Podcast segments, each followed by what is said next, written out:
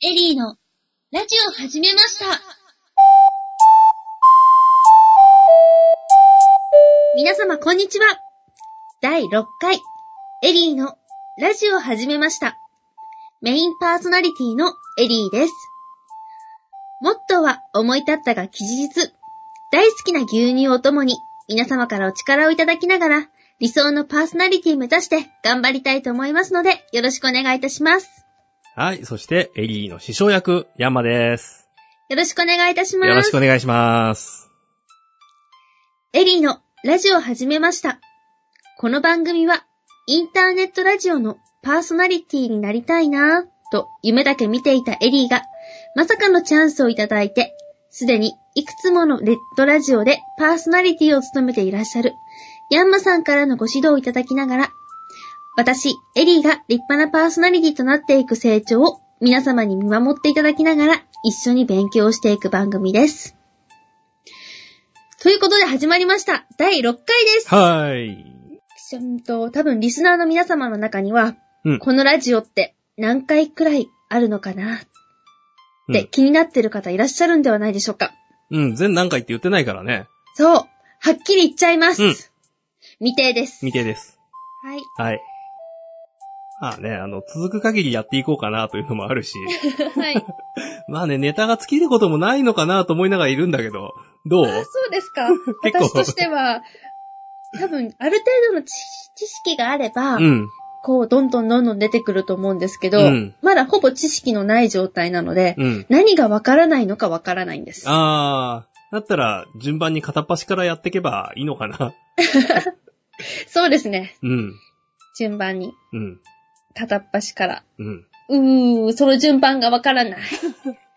それはいずれ、ヤンマさんからご指導いただきながら。うん。大丈夫よ。こいろいれろなんか、一回やると、あはあ、いあれが足りなかったって絶対出てくるから。出てきますね。うん。今までのでも結構出てきて、うん実はその次の回とかで補足していただいたり、うん。あそんなことがあったような、なかったような。そうだよね。一回喋ってみると、ああ、次あそこやっとこうって言って、それが次回のネタになるとかね。はい。うん。じゃあそんな感じでネタを増やして、うん。できればラジオの回数もどんどん増やしていけたらうん、いいなぁ。ですね。まあ、各種配信なんだよね。26回やると1年だから。 26回。じゃあ42回ご違う、52回やったら2年間。うん。 52回分のネタを探してくるところからですね。うんまあ、だからね、まとめて52回分探そうと思っても、まあ、無理だけど、順番にやっていけばどっかから出てくるからさ。はい。うん。で、今日はどんなネタなんだっけはい。で、今日は、うん。えっと、ラジオの配信方法。うん。まあ、インターネットラジオの配信方法なんですけど、うん。今は私のこのラジオって、うん。ヤンマさんの会社の機材をお借りして、うん。ヤンマさんがすべて編集、収録等もすべてしてもらって、うん配信をさせていただいております。うん。つまりヤンマさんにすべてお願いしてる状態なので、うん。正直どうなってるのか私にはさっぱりです。うん。まあね、スカイプで繋いでくるだけだもんね。はい。うん。で、私は喋らせていただいてるだけなので、うん。でも、ちょっと実は個人的に、うん。このエリーのラジオ始めましたのラジオ以外うにん、配信したいと思ってるんです。おう。でも、その場合って何かいい方法ないかなっていうのがちょっと今回のネタとして、うん。ヤマ先生から教えてもらいたいと思って持ってきました。なるほど。じゃあ、その辺の説明ですね、今日はね。していただいてもよろしいでしょうか、先生。はい。わかりました。じゃあ、行ってみましょう。よろしくお願いします。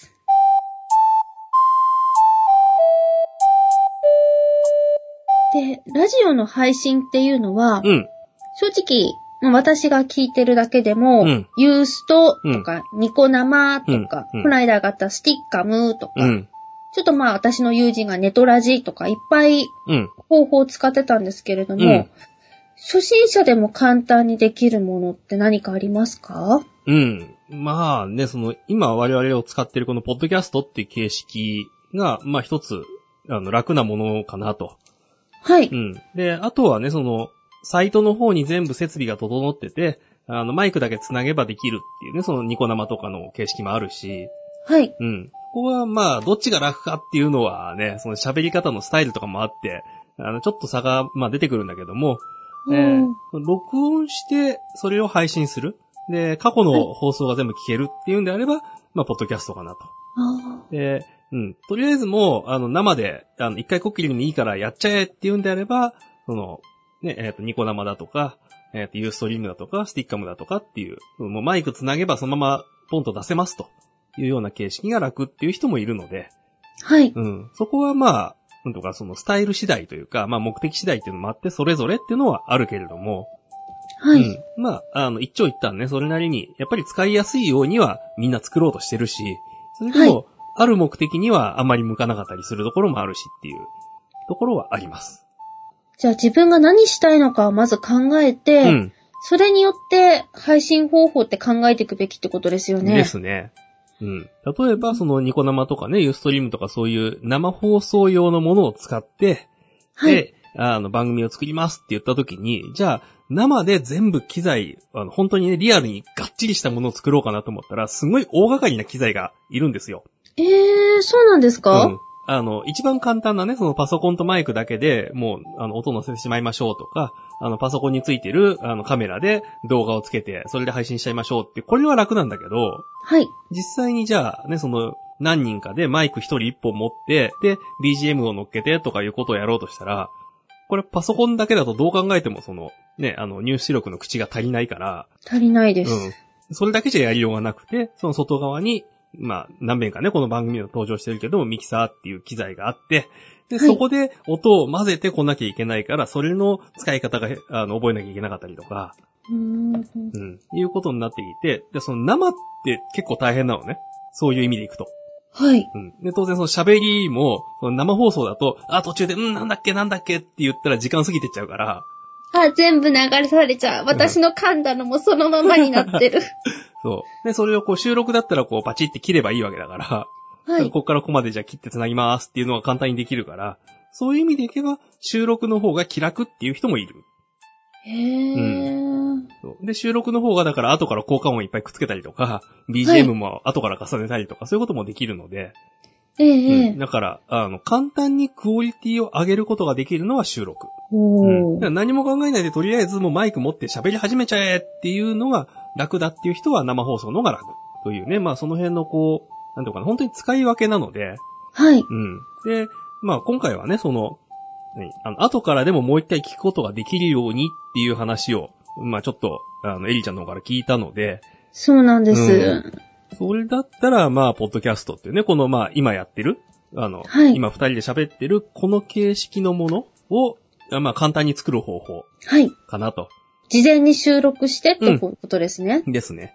はい。うん。で、実際、今、この二人で撮ってる形式っていうのは、エリちゃんは、あそう、スカイプで、うちのスタジオに繋いでますと。はい。で、スタジオの設備が全部あって、そこで混ぜ込んでってやってるので、あの、ラジオ局に、あの、電話かけて、その、スポットで、なんかここだけちょっと、あの、電話参戦しますみたいな番組あったりするじゃんね。 ありますうね。ん。あれと同じようなことになってるんですよ。おうー、んわかりやすい。そう。で、これ何かっていうと、そのね、あの、ミキサーがあって、マイクは一本一本入ってって話はね、何遍かしてるけれども、はいそ。れのマイクが入ってくるっていうのと同じように、スカイプの線が一本そこに入ってるんです。おー、それであたかもそこにいるかのようにってことですね。そうそうそう。で、まあ我々ね、だからまあもうちょっと大掛かりなことやろうとすると、スタジオとスタジオを、そのミキサーで混ぜた後のものをスカイプで送ってきたりとかすることがあるので、えー、そんなこともできるんですかうん。そういうね、なんか、大掛かりなことやろうと思っていろいろ変わったこととか複雑なことができるんだけれども、はい。うん。まあ、それはね、あの、だんだん慣れてきてからおいおいやるというこ とで、うんそうですね。まずは全くわからない私がうん、配信したいっそうそてできる方法。う。うん。で、しかもね、そのスカイプ繋いでどっか入れてうんぬんっていうのもまあややこしいので、もうそれもまず一遍全部やめて、はい。うん。とりあえず、あの、自分のローカルでね、あの、ネットワークも何も使わないで、とにかく、そのパソコン1台で、まずは撮りましょうっていうところから、そこから入っていくのがいいのかなと。パソコン一つでローカルでまず撮って、うんそれをじゃあ収録をして、うん。ポッドキャスト等で上げるってことですね。そうそうそう。で、だから今そのスカイプでやってるような、その、まあヘッドセットなのかね、そのマイクとイヤホンなのか、それは、まあ人それぞれだろうし、はい。まあエリちゃんの場合にはイヤホンとマイクが別々にあるんだっけそうですね。私は別々の方式にしてます。うん。で、それでだからパソコンに音が入って、パソコンから音が出てくるっていう、その二つは繋がってるじゃんね。はい、繋がってます。うん。であれば、そのマイクから入れた音をパソコンが拾ってくれるので、これを、はい。まあね、そのパソコンの種類によってちょっと名前は違うと思うけども、まあ、ボイスレコーダーとか、そういうサウンドレコーダーみたいな、そういうソフトが、まあ、標準で大体入ってるので、あ、確かあの3分だけしか撮れないとかってやつですかうん、まあ、その辺もね、その機械によって、その OS によってとか少しずつ違ったり、ああ、と、そう、OS によって違うんですそうね。そう。あの、フリーウェアとかでね、あの、無料のものもあったりとか、あとね、有料で結構高機能なものまで売ってたりはするんだけれども、売ってるんですね、そういうの。売ってます。うちで使ってるやつもまあ数万円ぐらいするようなものわわをわわわわ使っわ。てるんですけれども、はい。うんまあ、それはね、高くなればそれだけこう編集機能とか高機能になっていくと、はい。うん、いうのがあって。ああ、そんな業界だとそのプロツールズっていうのが標準で使われてたりとか、あと、うちで使ってるのは Adobe のね、オーディションっていうツールがあったりするんですけれども、まあ、うん、そういうツールの話はまあね、あの、細かいことやってるとまた大変なことになるので、一遍置いといて、はうい。ん。まあ、とにかくその、ね音が取れるレコーダーのソフトを使って、音を取りますと。で、パソコンで取りますと。で、これ別にパソコンでやる必要もなくて、え例えば、はい。うん、あの、携帯電話でもいいのよ。携帯電話、うん。あるいは、あの、IC レコーダーっていうね、ちっちゃいあのポケットの中に入るようなレコーダーがあったりするんだけど、ええええうん。ああいうものでも声を取るわけだから、それがマイクついてるから、それで取れるのね。そっか。そう。携帯電話でも、あのね、簡易メモ機能とかなんかついてるでしょボイスメモつみいたていな。ます、うんついてます。ボイスレコーダそー。うそう。あれでいいし、まあ、スマホだったらね、最近結構、あの、ちょっと高機能なマイクがついてたりとかする ので、そう。そういうものを使って、だからガラケーでも撮れるっていうね。うあん、私、ガラケーでした。うん。ついてるでしょそういう機能。ついてました。そう。それでもいいのよ。あ、じゃあ、まずはじめは何も考えず、うん。録音してしまえばいいんですね。そうそうそう。それこ録そ、音したら悩むかもしれないけど。うんだってその昔の人たち、だからインターネットなかった頃の人たちっていうのは、あの、はいラジカセ持ってきて、ラジカセの前で喋って、なんか番組っぽいものを作ってた人たちもいるわけだし、へうんー。なんか想像がつきません。とにかくだからそれで音を取る、喋りを録音するっていうところがまず始め。はい、うん。で、その取った音のファイル、はい。これを、あとはだからどう編集するかっていうか、だから頭と尻尾切ってちゃんとした長さにするだとか、そういうのはね、ちょっと、あの、編集ツールっていうのを、まあやっぱり無料で転がってるのもいっぱいあるので、それを持っこてきれても無料であるんですあね。ります。まあ、あの、無料でもそこそこ高機能なものまであります。へうんー、ちょっと探してみます。うん。あの、何えーベクターとかね、ああいうところに行って、あの、ソフトウェア検索したら大体出てくるので、はい。あの、音声編集のソフトを探したら出てくると思います。音声編集のソフト。うん。いや、その写真を編集するのに、あの、フォトショップとかね、だから、まあ、売り物だけどあれは、そういうのがあるのと同じように、音声編集のソフトもあるので、それを使って編集をしますと。それで編集できたら、えー、まあ、ポッドキャストの場合だと、まあ、MP3 か、あとは AAC っていうね、まあ、形式があるんだけど、まあ、MP3 の方がわかりやすいかな。はい。うん。で、その MP3 っていう形式に変換をして、で、それを、あの、まあ、サイトに上げるというか、で、それこそこうブログとかを使って配信をしたりとかいうのもあるんだけれども、結構これがね、その RSS っていう、あの、ものを書かなきゃいけないんだけど、ややこしいのよ。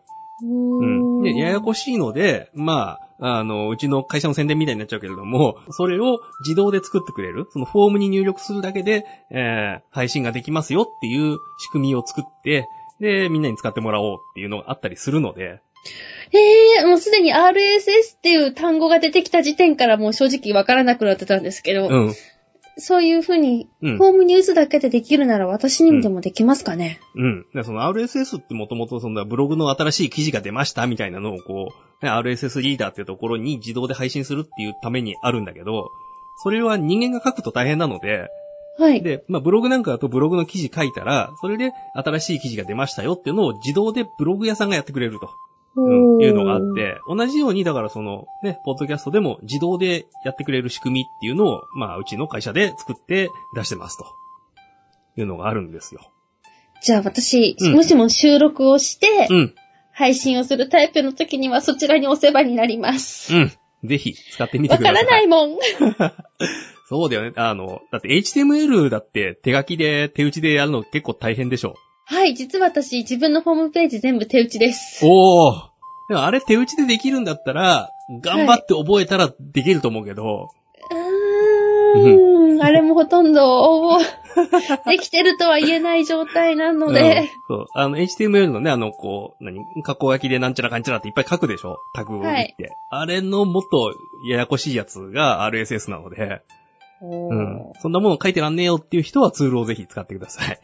わかりました。ありがとうございます。で、それでそのツール使って登録さえしてしまえば、ね、その新しいエピソード、要するに、このシリーズの新しい回が出た時に、自動でダウンロードしてくれるっていう仕組みなので、ああ、それは逆に聞いてる人にとっても便利ですうね。ん。そうそう。でだからもうこのシリーズの、あのね、リスナーになりますって言って、そのリンクをポチってクリックしとくと、あの iTunes とかね、ああいうところにも登録をされて、で、自動でガンガンガンガン押してきますと。で、あの iPod とか iPhone とかで繋いで、えー自動でさ、で、その、持ち運べるように同期をしてくれるので、はい。で地下鉄の中でもどこでも聞くことができる。おーもしかしうて、ん。このエリーのラジオ始めましたもその RSS で、うん。毎回取れるようになってるんですかなってます。もう iTunes ストアにも登録されてます。多分聞いてくださってる方、ぜひ、ぜひ毎週聞いてくれると嬉しいです。うん。なんせね、もうそれ登録しといたら、あの、ね、こう、ニューリリース作品っていうところにもう大々的に宣伝されてたから ね。えー、ちょっと、まだ、iTunes が、こうんのパソコン、ちょっと変わったばかりで入ってないので、なるほど。 はい。なんかじゃあ収録終わってみたら私も早速見てみたいと思いまうんす。。あの、ポッドキャスティングとかね、ソフトウェアハウトゥーとかのカテゴリーのところを見に行くと、あの、上に、あの、3つぐらいでかいのがドンドンドンって、あのニューリリース作品って出るんだけど、そこに出てたりとか、ちょっと恥ずかしいかも。その下にね、あの、ランキングのところもあるんだけど、ランキングの前にまず、そのニューリリースのところにバーンって入ってたので、はい。うん。そう。だから、あの、エリーちゃんの書いてくれたアイコンが、こう、iTunes の中に大々的にドーンって貼られてたんです。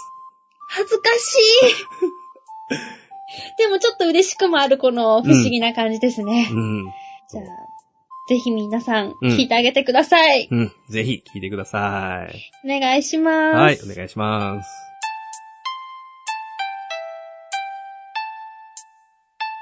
はい。では次に、うん結局、その収録、うんまあ、収録をして切って貼ってやってみるといいよってことなので、うん。その配信の仕方はちょっと一度自分で勉強し直してみて、うん。配信してみたいと思うんですけこれれど実も、際にやっぱりこれファイルいじってみないと、次どこで引っかかるかがわからない ので。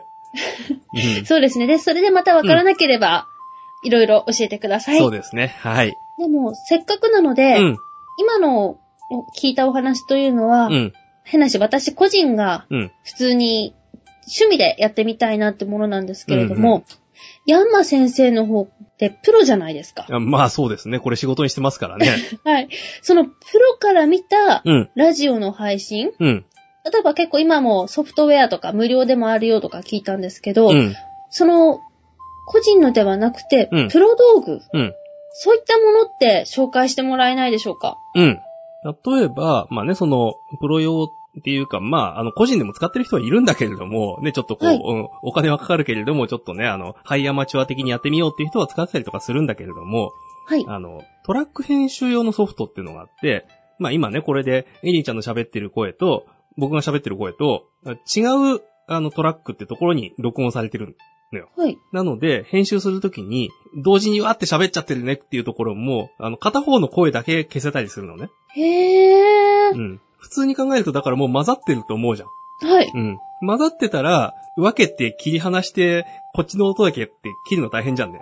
できないと思いうまんす。。まず無理っていうか、まあ、やり方はなくはないんだけど、それははいプロがやっても大変なので、で、はいあの、混ざらない状態で、全部バラバラに、あの、マイク一本一本の音を違うトラックに入れるっていうことをするんですね。おーうんあ、じゃあそうすると編集も楽うん。いや、だって混ざったものを分ける必要はないから。あ、んそっか、そもそも混ざってすらいない。そうそう。だから、その、それぞれの声が別々に入ってて、BGM も違うところに入ってて、っていうことができるようになってて。はい。で、それをまあ編集するためのね、そのトラック編集のソフトとして、そのさっき、あのコーナーでちょっと話をした、そのプロツールズとかオーディションとかあるんだけれども、はい。うんまずそこにバラバラに音を入れるためのインターフェースっていうね、その、えっ、と、音をパソコンに取り込むための箱がありますと。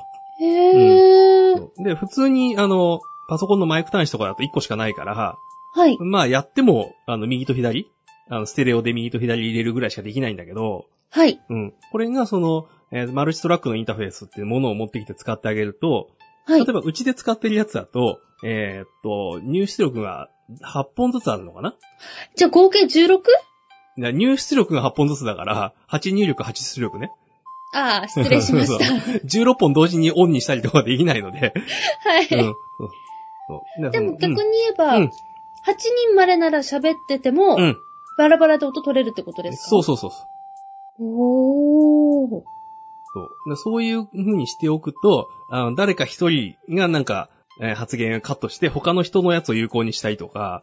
はいうわーって被っちゃった時に、この人のだけ、あの、何ちょっと強めにして、他の人ちょっと音を小さくして黙ってて、みたいなことができたりとか、はい。うん。そういう処理がね、後からできるので。まあ、そのためにね、こんな仕組みを導入してるんですけれども。うんマルチトラックインターフェース。うん。そうまあ、もともとはね、そのマルチトラックレコーダーって言って、あれもやっぱり8トラックかな、うん。とか、まあ、16トラックとか、まあ、あの、機械のね、その性能によって ランクはあるんだけれども、それで、はいテープ、うんまあ、当時だとビデオテープ使ったりとかね、してたんだけど、あの、幅の広いテープを使って、えー、時期に録音してたりっていうのが、まあ、もともとはありましたと。で、それがパソコンの時代になったので、はい。デジタルの時代になったので、USB とかにつないでね、で、そのマイクとの音とかをそれぞれ別々に撮ることができるインターフェース。で、まあ、うちで使ってるのはオクタキャプチャーっていう名前のがあるんだけど、はい。うん。まあ、オクタ8だよね。で、キャプチャーは捕まえるだから、8本の入力を捕まえるっていう箱があるんだけど、こういうものを使ってえーなんか可愛い。ねそう。まあ、そんなものを使って、うちでは、あの、収録をして、で、編集をしてますと。えっとじゃあ今私たちってヤンマさんの声と、私の声と、うんバックミュージック。うん。じゃああと5人はいずれ追加できますね。まあ、そうだね。どんだけ大変なことになるかわかんないけどね。大会議だよ、それは。へーうん。でも実際そのオクトキャプチャーで8本ぐらい使うことってあるんですかうん。まあ、あんまりね、フルに同時に全部使うことは多くはないけど、それでも使うことはある。へえ、変な話、うんヤンマさんと声で使ってるのがオクトキャプチャーってことは、うん。もっと大きな、大きなとこだと、もっともっと多いのってあったりするんですか、うん。まあ、それは業務用だけどね、もちろん。うん、はいそれは大きなのはあるよ。最大どのくらいできるんですかどうだろう ?32 とか64とかあるんじゃないかな。おー、すごーい。うん。もう分からなくなっちゃいますね、途中から。まあね、うん。だって実際にね、だからそれが全部マイクが繋がってるかっていうとそんなこともなくて、ええ例えばその、何編集したものがこう帰ってきて、もう一回入ってるとか、いうこともあるので、でそのパソコンに一回そのマルチトラックで録音しましたと。で、はいこれを再生させながら、あの、アナログでバランスを取って、ミキサーでね。で、はいあのバランス取ったものをもう一回そのインターフェースを通して録音するとか、そういう使い方もあるすので。ごーい。うん。なんかもう、そういうこと考えると、ほんといろいろなやり方があるんですね。ですね。もうその繋ぎ方は、使いによっては、うん、夢がいっぱい広がる感じなイメージしか私には捉えられませんでした。うん。で実際本当にね、そのね、ラジオ局の、あの、スタジオとかもそういう風になってるので、はい。うん。まあね、その、なんていうのかな、もう、そう、コンソールってその、なんだ、いや、そのミキサー卓なんかも専用に作られてたりとかするのはあるんだけれども、はい。うんうちなんかだとね、その汎用的なものを持ってきて繋いでるんだけど、本当にその専用で作ってある、もう、プロ用どころか、もう、スタジオすの備え付けみたいなのもあるので、はい。うん、そうなってくるともうもっと細かいね、あの、あのカスタムで作られたりとかすることはあるんだけれども、うん。でもまあ結局、蓋開けてみるとそういう汎用のね、うちで使ってるようなようなものを繋いで繋いで出来上がってると。うーうん。ん。いう、まあ、あの、細かいね、あの、ところまで行くと、多分、今の知識だとわけがわからなくなると思うので、 うん。あの、リスナーさんもみんなついてこれなくなっちゃうと思うの で、うんそれちょっと軽く頭からぬ、マルチトラックとか抜け始めました。ああ、でも、うん結局どれを取っても基本はそのマルチトラックインターフェースっていうのが分かったし、うん。えーちょっと、まあ、いずれ機会があればその実物を見てみたいと思います。まあ、それはスタジオに遊びに来て。はい、ぜひ遊びに行かせてください。あはい。りがとうございました。はーい。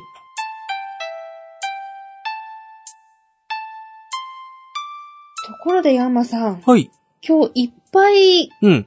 カタカナの用語をいただいたんですけれども、うん。まあ正直私が知ってる用語ってほんとわずかだったんですね。うん。まあ、この前のミキサーでも引っかかったもん ね。ああ、それはもう言わないであげてください。 もうちょっとカタカナが苦手なんですけれども、漢字はいいんだけどね。うん。どうやったらそんなにうん。用語、うん単語って覚えられるんですかうーん、まあ、慣れかな っていうのは。慣れうん実際にね、やっぱその使ってると、あの、まあ、覚えざるを得ないというか、目の前にあるので、うん、いじってるうちに覚えるっていうのがあるんだけど、はい。うん。まあ、ね、その用語って言っても、要はカタカナのね、そのまあ元は基本全部英語なので、はい。うん。ねその英語、英語力そのものかな。 うわ、なんか今、軽くジャブ食らいました。うん。まあ、あの、そんなに難しい単語は出てこないと思うのよ。そはれいこそ。中学レベルぐらいだと思うので、頑張って中学英語ぐらいを、まずはやりましょう。あれ、中学英語は私大丈夫なはずだったのに、 おっとこの間も弟の宿題手伝ってきたばかりなんですけどう。ん。あの、文法とかじゃなくて、あの、出てくる単語をね、あの、どう覚えていくかっていうのもあるし。まあ、高校英語は大っ嫌いだったんで、あなんとも言えないですが、うんもしかしたらほぼ忘れてるのかもしれないですね。ーまあ、うちなんかはね、大学の時の英語はね、あの、ネイティブの先生にね、あの、your English is very funny って言われましたからね。 何そう。あの、very funny。でも、but okay って言われたんで、あ、うん、通じるんだと思って。 へー。うん。とっても変わった、あの、単語のチョイスをしてるけれども、一応通じるから大丈夫って言われたっ ていう。えー、じゃあちょっともう一回英語勉強し直してみようかうな、ん。うん苦手だけど。まあ、あの、文法までやることはないので、こういうところではね。はい。うん。あの、単語、大体なんか、こんな感じの単語聞いたら意味こんな感じだな、みたいな。うんうんわそうそう。そういうふわっとした感じで多分大丈夫なので。かりました。だってうね、んその、それこそ、その、この前出てきたミキサーだって、ミックス、混ぜるに ER がついてるから、あはあ、い混ぜる機械なんだなっていうのはわかるわけだ し。うん、で、その MTR、ね、その、ね、マルチトラックにしたって、そのトラック、音が、えっ、と、1トラックにその、1種類の音がずっと取れてくんだけど、それがマルチだから複数あるんだなと。はい。うん。いうふうに、こう、組み合わせで覚えていくっていうかね、あの、理解していけばいいので、はい、はい、はい。うん。なんとなく、うんそっか、一つ、あなんか私のダメなところがわかりました、今。うん、何え結局、そのマルチトラックインターフェースだと、うんそれ全部でうん考えてしまってたからダメなんですよね。ああー、切ればいいんだよ。マルチはマルチ。トラックはトラック。インターフェースはインターフェースってやれば。わかりました。うんじゃあちょっと。はい、じゃあ、まずは、うんその単語をうん聞いたときにどんなものか想像できるために、想像するために、うんちょっと英語をうん。学び直しつつ、うん。こういうのって何かに載ってたりしますあ、インターネット探せば結構ありますかまあ、インターネット探せば、あるものもあるし、全然書いてねえや、なんだっていうのもあるし、。はいうん。あの、雑誌とかになってるのもやっぱり書いてあったりなかったりなので、まあ、体当たりだよね、結局ね。体当たり。うん。そうやってみるっていう。やってみてわかんなかったらやってる人に聞くっていう。あ、わかりました。じゃあ、うんわ。からなかったらお伺いに行きますので、うんよろしくお願いいたします。そしたらね、それをネタに番組にして、で、こうやって喋ったら、今度探してる人はこの番組聞いたらわかるっていう風になるんだから。そうですね。うん。確か、はじめも、普通歌ってなんだっけとか、そういう単語から始まってた気がします。しかもだって、普通歌英語でもないじゃん。日本語やん。うんうん何でもね、省略しようとする日本人は、どうなんでしょうね。どうなんですか ね。はい。うんまあ、その、私も省略する組ですけど、はい。でも、そんなことで、うん。いろんな知識、うんこれからいろいろ覚えていきたいと思います。はい。何でも聞いてください。はい。聞かせていただきます。先生、はいよろしくお願いします。はい。お願いします。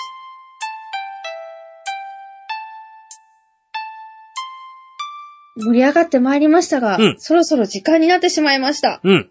うんと、今日聞いた単語、うん。まあ、徐々に徐々に、ラジオを通じて、うんまた深く掘り下げていけるだけの知識をうん。得ていきたいなと思いますので、よろしくお願いします。はい。こちらこそよろしくお願いします。はい。では、今回の第6回エリーのラジオを始めましたも、ここら辺で。お相手はエリーと、ヤンマでした。次回の更新をお楽しみにお楽しみにバイバーイ